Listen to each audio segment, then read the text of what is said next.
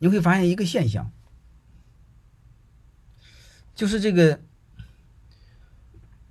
我们有时候思维啊，就是二元思维，就是要么好人，要么坏人。你比如我看电看电影，就是我儿子就很讨厌我，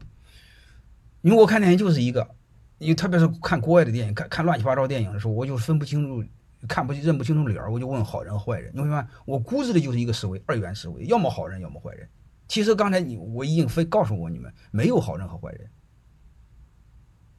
就是我们的思维极其简单，就是一个一元思维。